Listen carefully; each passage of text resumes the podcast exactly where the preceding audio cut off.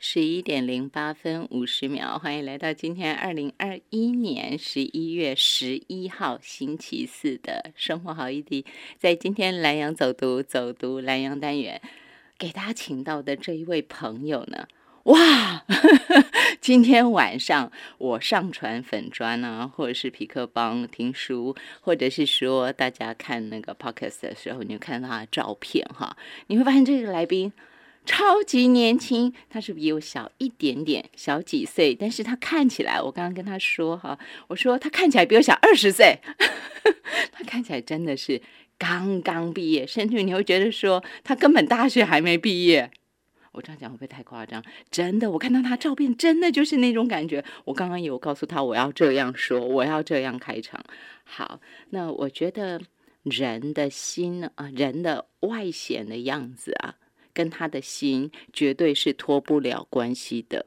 他的外在外表看起来能够如此的年轻，我觉得跟他的心性有很大的关联性。或许在待会儿这个小说节目当中，大家就可以恍然大悟，你就会觉得说：“哦，是真的，就是这么好的一件事情。”他是台大国法所的博士，哈，他自己曾经说过，就是他自己说的，在其他媒体上的访问，他说，哈，他是一个不务正业的大学流浪教师，他做很多很多的事。如果说以教职来讲的话，学校的工作来说的话，他是台大国法所跟清大通识中心的兼任助理教授。他写过的书也很多，然后基本上来讲，对他来讲，你大家如果说去看到他的相关介绍，或是待会儿我们再聊哈，大家就可以知道认识他。那你就会发现说，这个人哈，他做的事情是什么？他就是他做的事情，大家知道有四个字叫一生悬命，那就是他致力要做的事情。他的一生悬命是什么？他一生悬命的修行就是手做布道，就是有的人是那一种。苦行僧啦，哈，然后有的人做什么做什么去修炼，但是，但是我们今天给大家请到这位来宾，他做的不是苦行僧的事，他是乐在其中，但是就像是他在做修理实行一样，他修理实行的不只是他自己，不只是他的心，他还要修理实行的是什么呢？是我们台湾的步道。这是我觉得很不容易的事情，但是行远必自耳，对不对？一定是从近开始嘛。所以徐明谦老师我已经说出来了哈，徐明谦老师在做的最近的，就从我们自己的宜兰开始。那大家听过一个名词，叫做一个协会啦，不能说名词，一个协会叫做台湾千里步道协会。他们从二零一二年开始发起所谓的天然步道零损失、水泥步道零成长的焦山守护行动，然后就是带着非常多的志工，全台湾各县市的志工，大家一步一脚印呢，然后就一起努力的在做。好，那当然画在其他县市的话，就有所谓的步道学这样的一个课程了。那什么叫步道学？简单说，就要带着所有的职工一起来做焦山守护的工作。每一个职工，每一份力量，都是守护焦山、焦山守护都可以了哈的啊，不可替代、最重要的能量。那么，我们今天给大家请到的是，一直默默的在推动布道学的课程，一直默默在带着愿意亲近山林、成为焦山守护的最重要能量的其中一位基石。在宜兰有宜兰布道学，结合社区大学一起在推动。那么，在社区大学宜兰布道学是一个课程，一门课程。老师有七位，至少七位，包括廖英杰老师、陈建志老师、方韵如老师、李佳志老师、林祖奇老师、涂正元老师，还有陈建中老师。但是大家一定发现，怎么没有刚刚听到的徐明谦老师？第八位，哈，徐明谦老师和专业的七位，至少七位专业讲师，再加徐明谦老师八人。我们今天线上给大家请到的就是这位以手作步道为一生玄命修行的徐明谦老师。老师午安，您好。呃，主持人好，听众朋友大家好。我花了多一点的时间在说，因为我相信所有的朋友，如果稍微搜一下许明谦老师，就算之前对步道手作步道不太有概念，就算对于亲近山林。做的并不多，或许不认识徐明谦老师，但是只要大家愿意 Google 搜一下，你就搜这三个字徐明谦老师的名字，你就突然发现，哇，这这个侠女厉害啊！我说您是侠女，你接受吗？呃，谢谢过誉，过誉，是您是哈。我所谓的侠女，意思是说，你不是呃，我我不只说您在人。跟人之间行侠仗义，你做的不是，而是说对山林的守护，少人去做的嘛。他们默默的，山林无声，所以人要怎么砍他就怎么砍他，怎么杀他就怎么杀他，也才有这么厉害的暖化嘛，对吧？所以我说你是侠女，好，谢谢，你就姑且接受吧，好吧？好，好，徐 明谦老师，我首先我请问您一下，呃，其实，在您的研究。以一个学术人来说，这是很现实的。多花时间写论文是有必要的，做研究是有必要的，因为那对教职有帮助。是。所以，您为什么以手作步道为一生玄命？呃，好，其实手作步道就是我的算是兴趣吧，也是事业。嗯哼。呃。就是我自己，其实，在读书的时候，在读硕士的时候开始爬山，嗯哼，然后那那时候就看到有很多水泥花岗岩直接，啊，就是不管这个步道原来有多自然，嗯哼，然后或者是这个古道原来保有以前先民的这些痕迹，不管它原来是怎么样，它就开始被这个整建成很硬的、很人工的，就我们说要安全呢。所以要把旧的东西换成现代的东西啊，也不管它是不是接近古迹，就是我现在有的水泥我就铺上去了，我有什么就铺什么，这样是吗？对，就是它其实是一个迷失，就是说我其实大概呃，整个台湾开始执行用工程来工程发包的方式来做步道。发包，那所以它大概也已经到现在有二三十年，那二三十年我们可以看清楚非常多事情。你可以看到，台湾是一个地震频仍的地方，然后我们有很多的大雨，所以其实像比如说，就举一个远的不说，就近的来说好了。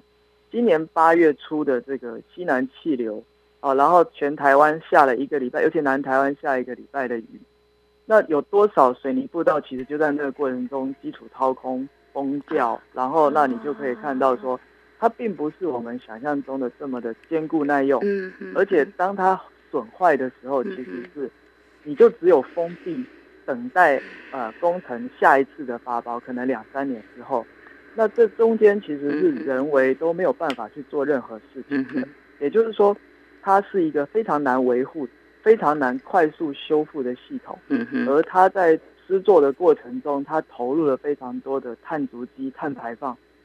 哦，我们可以看到这些外来材料其实是从别的地方哦，然后生产制作，哦，然后再搬运到现场的时候，其实整个过程就是为了我们要亲近自然的这个目的，步道要做到什么程度，我们才觉得是呃是够安全的，嗯哼，啊够耐用，嗯哼。那相反的来说，它有可能是为了要做这样子，我们以为安全耐用的。步道，结果呢，反而是伤害到自然本身。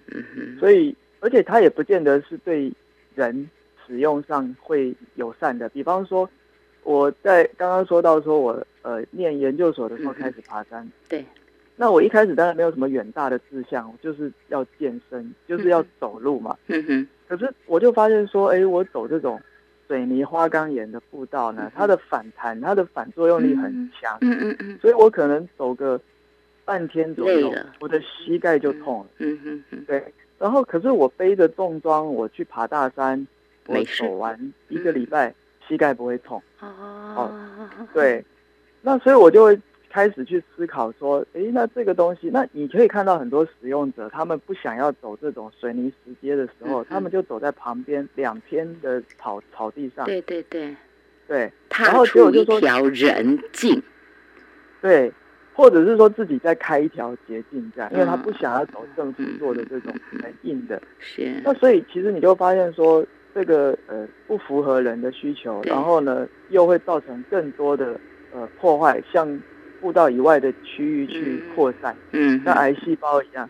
所以他有没有解决问题呢？哦，那我就从一个就是刚刚呃主持人说我这个呃好像就是念书这件事情跟我都不知道，好像不相容。可是其实我们会发现，说对你的周遭的生活保持好奇跟提出问题，这也是一种，这就是学术最基本的研究方法跟研究关怀的出发点。嗯哼。所以回过头来说，当我把事业越做越深入，用用我学术的训练，嗯比较严谨的这种做法下去探讨探讨他的问题成因跟解决方案，慢慢的，其实我也把。我在这个手作步道所发展出来的成果呢，回来又写了很多期刊论文，嗯哼，就是做学术发表。哎，这个真的是无心插柳，当初并 不是想要用这个来当成自己的研究方向的，对不对？对，没错，是还好还好，真是天道酬勤，要不然这个对于一个学术人来讲。我觉得花了这么大的心力，如果无助于他的学术成就的话，其实这个是一个伤害。那很高兴听到说，对您的学术上头，您又发表了很多自己的期刊论文，然后再来更重要的是，倒不是您学术有成啊，倒不是这个，而是让手作步道，他得到了更大的一块，呃，这个是研究的支持。支撑嘛，对不对？你必须要让政府，必须要让大家知道，说原来手做步道它有它的必要性，跟过去的那种直接发包水泥工程看起来很快啊，然后会觉得说，哎，这既快又美观又安全又耐用，但是你用很多自己真的实际上去做的研究证明不是这样。那么经过这么多年下来，哈。嗯，最初您是有投身二零一二年的台湾千里步道协会开始发起的焦山守护行动吗？哎，对，一二年当时您就是算是创始创会的人吗？对，呃，也不算这样说，应该比较应该说二零零六年零六千里步道，对，千里步道运动就已经发起。嗯哼，那当时还不是成立一个协会，就是说，呃。叫做千里步道筹划中心，哈，就是找各个地方的，包括其实宜兰当时就是我们很重要的，像那个罗东社大、宜兰社大，哦，那宜兰的荒野保护协会，嗯哼，他们就是我们在找这个呃环岛千里步道的过程中，每一个地方我们都会去找到当地最熟悉的组织，请他们来协助提供一个可以让行人、自行车安全行走的。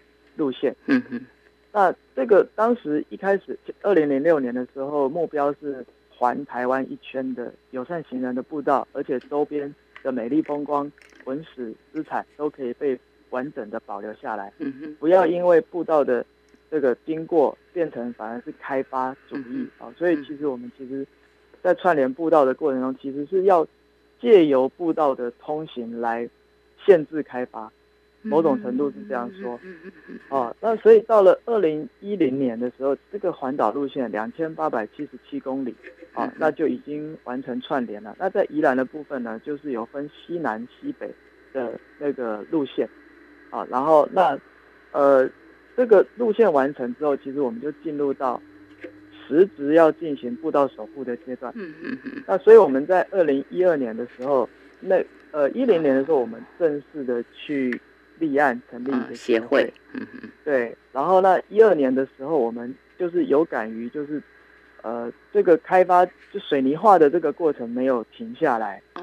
那所以我们才在那一年的这个全国环境 NGO 会议上面，我们提出一个呃 slogan，就是天然步道零损失，嗯。水泥步道零成长，嗯嗯，好，那就是用这个，呃，用这个比较有力的宣言来宣示我们对于焦山步道的一个美学的价值，一种土路的坚持，嗯嗯嗯。那但是我们宣示了这个之后呢，就想说，哎，那我要怎么知道哪里天然步道损失了，哪里的水泥步道增加了呢？对对。哦，那所以我们那时候。大概二零一三年到一四年，花了两年的时间，就是培训了六十几个铺面调查志工。哦，我们就是类似现在在讲的所谓的公民科学家啊，但是就是在步道学的前身呐。哦，就是我们其实那时候就透过一些工作坊啊，募集志工，教他们运用 GPS 的工具，还有拍照。然后我们把铺面的类型啊，就是。铺在步道上表面的这种类型，把它分成六个类型。啊，然后那除了水泥啊，还有就是包括包括枕木啊，呃，这个石块啊，或者是呃栈道啊，啊人工造的一些东西，然后还有什么地毯轮胎啊，那当然就是有天然的，完全没有呃人工介入的铺面这样。那其实经过两年的时间，呃，这些志工。走踏了台北市、新北市啊，这个两个非常最有钱的直辖市。嗯嗯嗯。那那那走完四百六十公里的步道之后，得出了一个一个数据，其实蛮惊人的。就是在台北市的部分呢，水泥步道已经来到了百分之七十五。七。百分之七十五。对。七乘五啊。对。然后天然步道呢？剩不到百分之十，那剩不到百分之十，这这 怎么会这么严重呢？对，所以其实我们就是一步一脚印，把这个数据很真实的调查出来，对对，然后做公布，那那就引起社会关注嘛，因为大家就会想到说，哎，我们没有想到这么糟。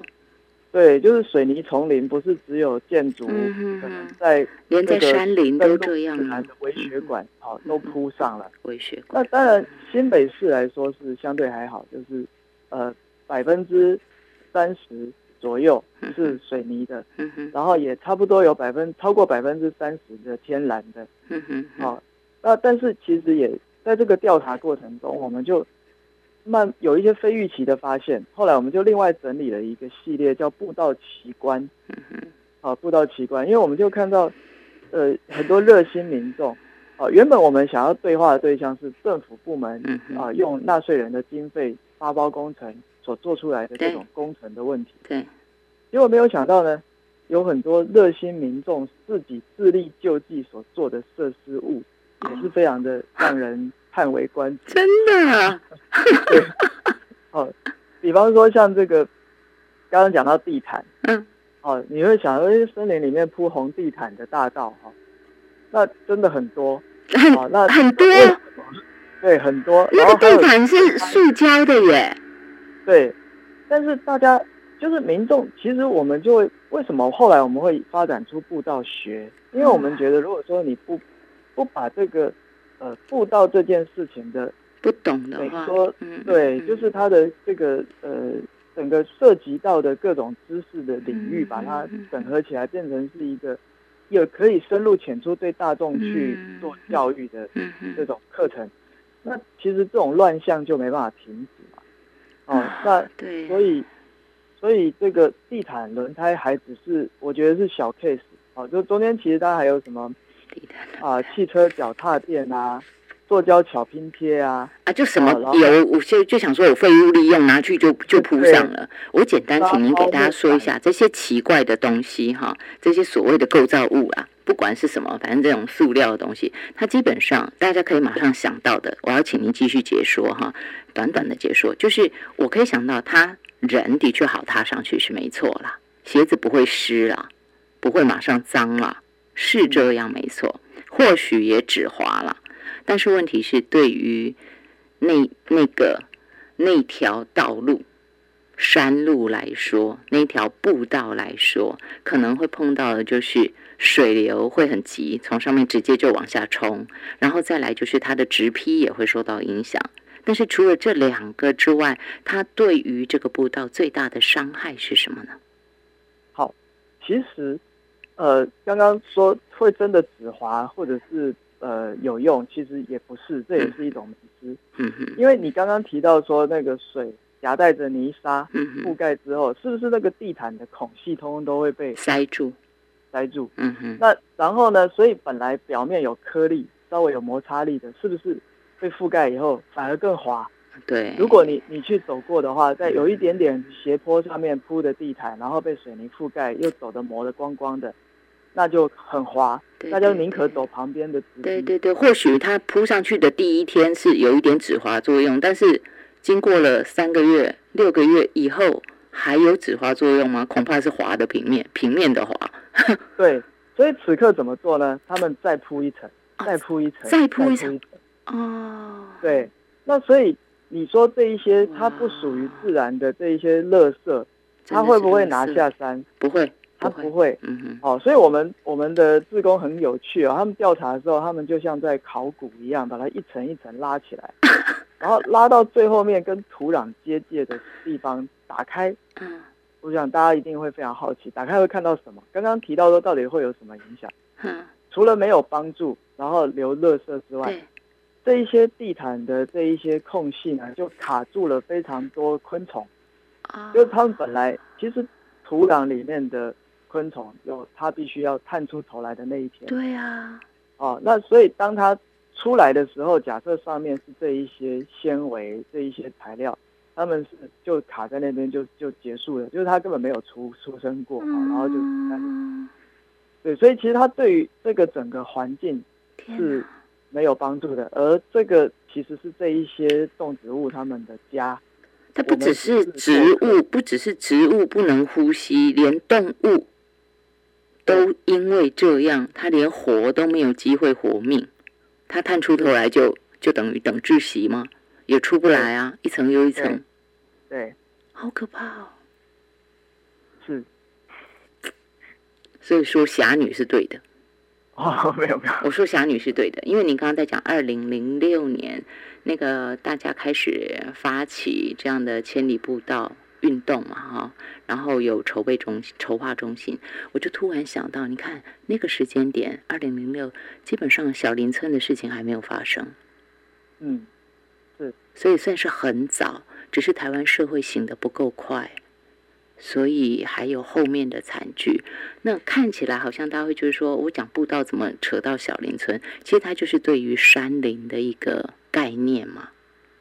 对于山林，我们要多一点点的理解，尤其在接下来全球暖化、极端气候，然后动不动就是那种莫名其妙的强降雨。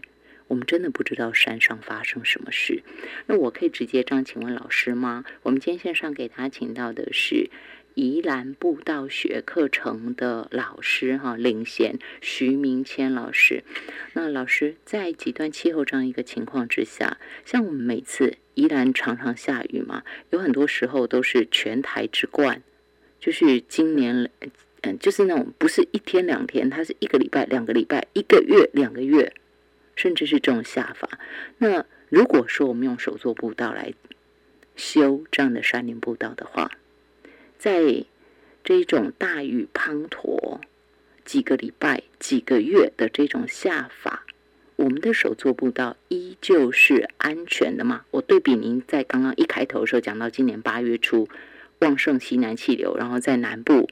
造成的那种所谓的水泥工法这种发包的步道，它整个基础被掏空，根本不能走，只能封起来。对比结果是什么？效果是什么？OK，好，其实呃，我先说，就是说，在我刚刚讲的那个双北铺面调查的这种很恐怖的，包括政府过多的人造设施，或者是民众自力铺的，相对来说，在宜兰是。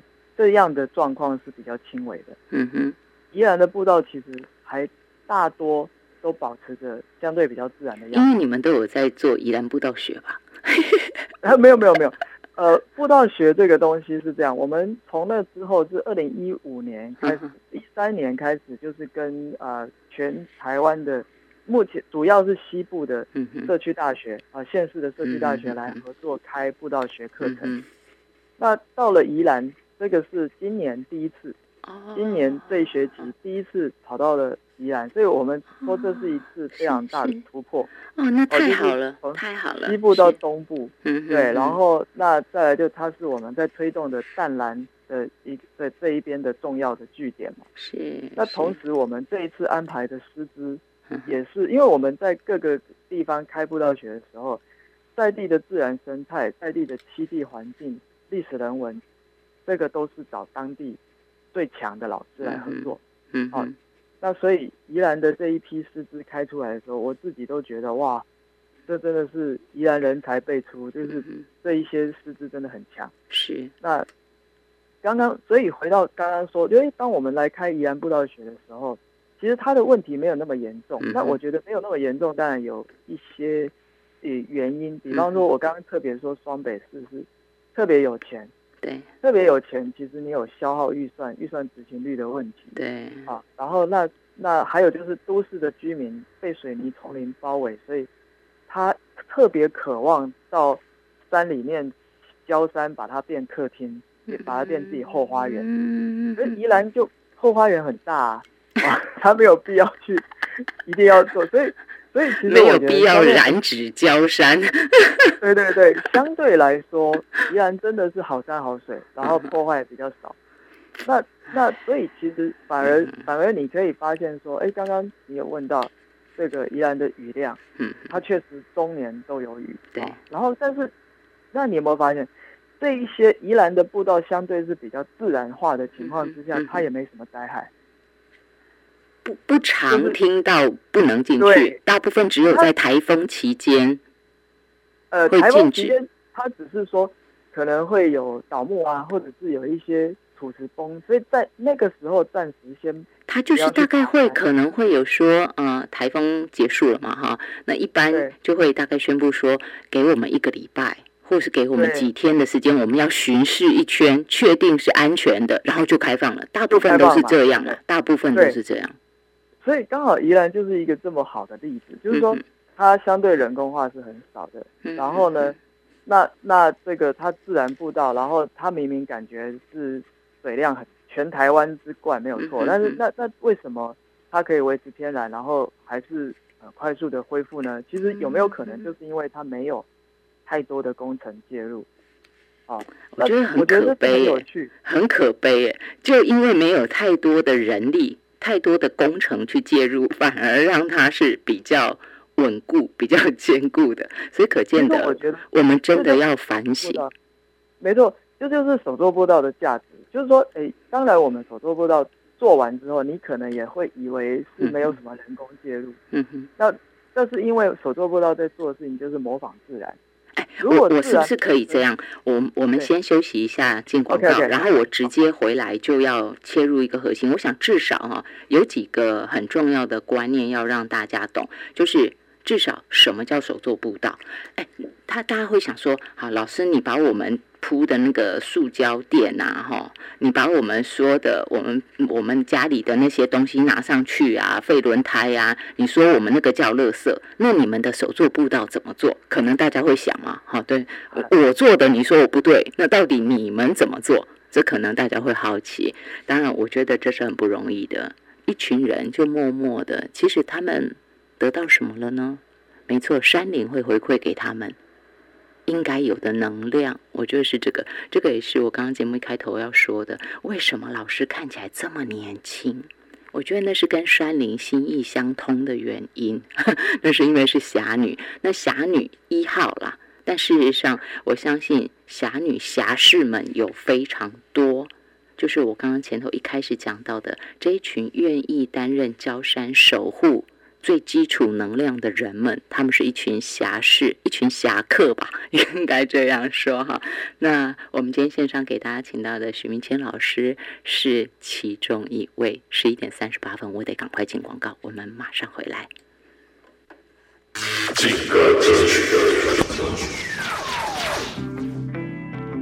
欢迎回到生活好 easy，十一点四十二分，蓝洋走读走读蓝洋单元。今天线上给大家请到的是第一次在罗东社区大学开的课程——宜兰步道学，这个阵容十分坚强的课程，欢迎大家一起来参加。我们今天线上给大家请到的是徐明谦老师，除了徐明谦老师之外，另外有七位啊，这专业的讲师群，包括廖英杰老师、陈建志老师、方韵如。老师李佳志老师、林祖奇老师、涂正元老师、陈建中老师，为什么会有这么多老师？就是因为各自不同的领域跟步道相关。刚刚老师前头是不是有说，他们把步道全台湾这些步道串联起来之后，起到的一个很大的作用，就是你要保护住他们，然后降低不必要的开发、干扰，甚至于是伤害。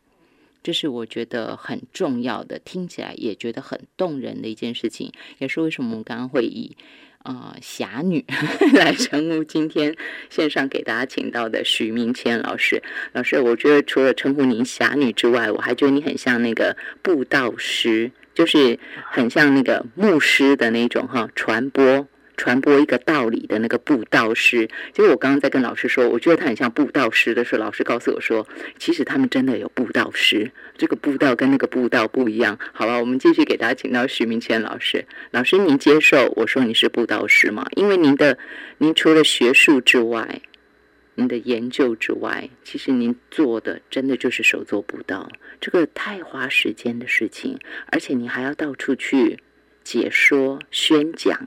对不对？所以我说你是布道师，然后再来，你们协会也真的有认证的布道师是吗？没错，这个布道师是什么布道师？呃，其实那个布就是当然就是走路那个步道了哈，不不是学宗教方面的。但的确，我们常常有学生说他们来上布道学，然后就跟跟别人说他上布道学很很精彩，然后大家就觉得他可能在信一个邪教，在信了什么教了？真是。对 对，这当然是开玩笑，就是说，呃，就是其实刚刚说的布道学，在我们从二零一三年到现在，嗯呃，它我们是把它分成入门课，然后这个实务课，然后再来就是实习，其实会有三个层级要上的课。入门实习。那它对应过去的，对应过去的就是我们的人才培力的部分，就是目前在呃布道跟社区大学合作的都是。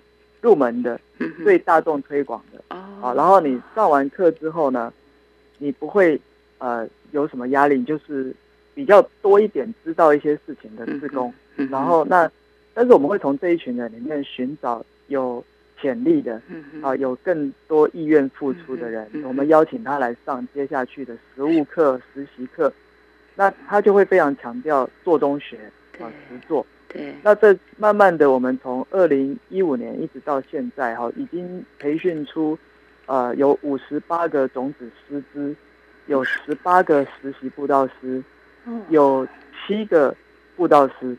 那当然，这些老师，这一些布道师的上面，就是有三位资深布道师，是我们在做授课的主要的资深布道师，也是在台湾做布道这个做了二十几年的资历的老师。那另外，我们还有独立设置的荣誉布道师。嗯，那荣誉布道师，我们已经办了两届的表扬哈，就是我们在全台各地一百做了一百五十条，到现在有一百五十条布道里面，我们去找到有一些保存着特殊在地的功法技术的耆老。哦，那其实呃，这个大概都有八十几岁了，然后。有这个卢凯族的、台湾族、布农族的，哈，客家人跟福老人都有。那现在我们正在办第三届的荣誉布道师的征求，才刚收件截止。哦，也就是明年四月的时候，我们会有第三届荣誉布道师。因为布道师已经是一个很完整的体系。那我们也在这个月底啊，十一月底、十二月初会出版手作布道。的套书就是二零一六年我们有出了这个手作步道这一本书，这是第一本。对。那现在呢，我们会出第二本，那两本会合起来再重新改版再出，就一本是新的，一本是改版的。对。然后那这里面就有收录了我们呃总共第一本加第二本加起来有三十条好，我们挑了三十条那个非常各具意义的手作步道来进行介绍。那里面也有我们这一些荣誉布道师的身影，这样。嗯，太棒了哈！这个大家到时候在那个博客来应该都可以买得到嘛。所有的网络书店都我，因为我看手作布道也都有上架嘛。这鼓励文化出版，还有我在阿帕拉契山境这个行人出版社。美国的。啊，这个是您哈。然后再来，嗯，也是鼓励文化，是象山。哎，对，那个就是。十八条没有铺面的天然步道，就是在那个时候搭配天然步道零损失、水泥步道零成长所推出来的一本书。是，然后再一本是千里步道环岛慢行。基本上上课的学员，你们到时候大概只教科书就是用这个嘛，对不对？在宜兰步道学就是用这几本书嘛，哈。那老师，我直接把话题带开一下下，几呃两分钟我们就绕回来。就是我们的手作步道它的那个价值跟意义哈，尤其在现在 COP twenty six，大家全世界所有的国家，包括美国、中国都不敢再说没这回事了。对，因为真的事情很大了。所以我现在绕回来说，手作步道的价值跟意义。您刚刚有特别提到，像是这种水泥步道，它基本上都是高碳足迹、高碳排的。那我们的水手做步道呢？呃，没有错，这个非常呃，就是适合手做步道这个主题啊。就是说，呃，其实现在减缓气候暖化，大概有几个，一个就是你要减碳嘛，嗯嗯啊，然后那再来就是你要增加吸附碳、固碳的能力嘛，对，那就是你的生活减少碳排放，然后固碳。另外一个就是调试，嗯哼，哦，就是面对越来越。这个变化越大的自自然环境的话，人怎么去调试自己生活方式？嗯嗯。那这三个其实，在手作步道来说都是非常重要的啊。那减碳就是刚刚所讲的，我们如果减少从外来的材料的搬运，嗯啊，像比如说，呃，刚刚说水泥啊，其实它就要去挖矿山嘛。对。那个在它的这个从生产。制造到搬运，它每生产一公吨的水泥会排放将近九百公斤的二氧化碳，可怕哦！所以我们要减少对二氧化呃用这个水泥的这个部分。那再来还有的是什么呢？我们常常会看到很多的木栈道，嗯哼，架高木栈道啊。那这种东西材料从哪里来？它都是从热带雨林砍这种呃就是雨林的树，然后呢？你再经过加工防腐，然后呢拿来做我们的步道，值得吗？哦，就是它的，其实你会让这个固碳的环境，所以其实我们在讲手作步道，它因为是就地取材，哦，它不会说哦，我一颗木头都不用，当然不是，但是我是现场的，对，它本身就会减少这种碳的排放，而且手作步道最终它其实不太会看得到设施，就是因为我们尽可能的。不是在处理，呃，五公里，我们都五公里的铺面，不是这样子，是处理排水，处理各种各样可能造成步道的问题的这种，比如说边坡的保护，所以最终你看不到有什么连续不断的铺面，所以在材料的减量、就地取材上面就是减碳。那我们如果让这个大自然的环境啊，就是比如说它透水，维持它的铺面的透水跟自然。然后我们减少去砍伐它步道的宽度，我们减少旁边的这个森林的扰动，本身就有固碳的效果。对对，因为土壤是最重要的。对，最重要的是调试。调试是什么呢？就是呃，刚刚其实有提到说，那个呃步道在损坏之后，它可能如果是工程步道，它没有办法快速恢复。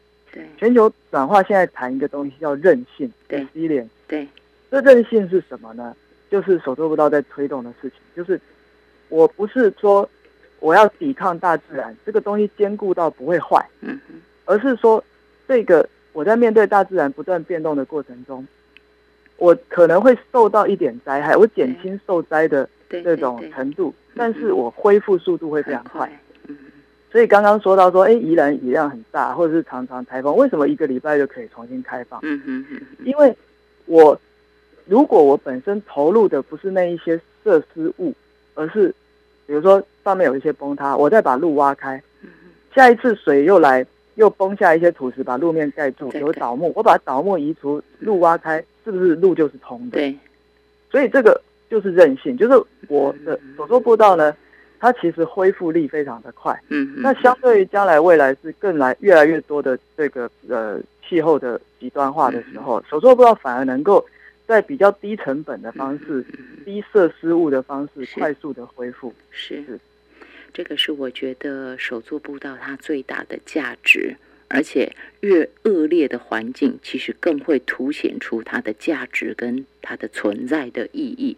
那也很希望，重点就是老师刚刚讲的培力，培力三个阶段嘛，三个层次嘛，从入门到实习到实做或实务，至少在社区大学这个阶段就是入门的阶段。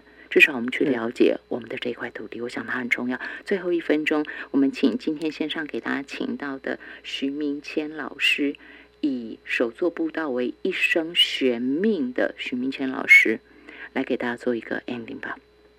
OK，好，我想就是欢迎大家，呃，一起出来做步道，让自己哈成为解决问题的一部分，不是造成问题的一部分。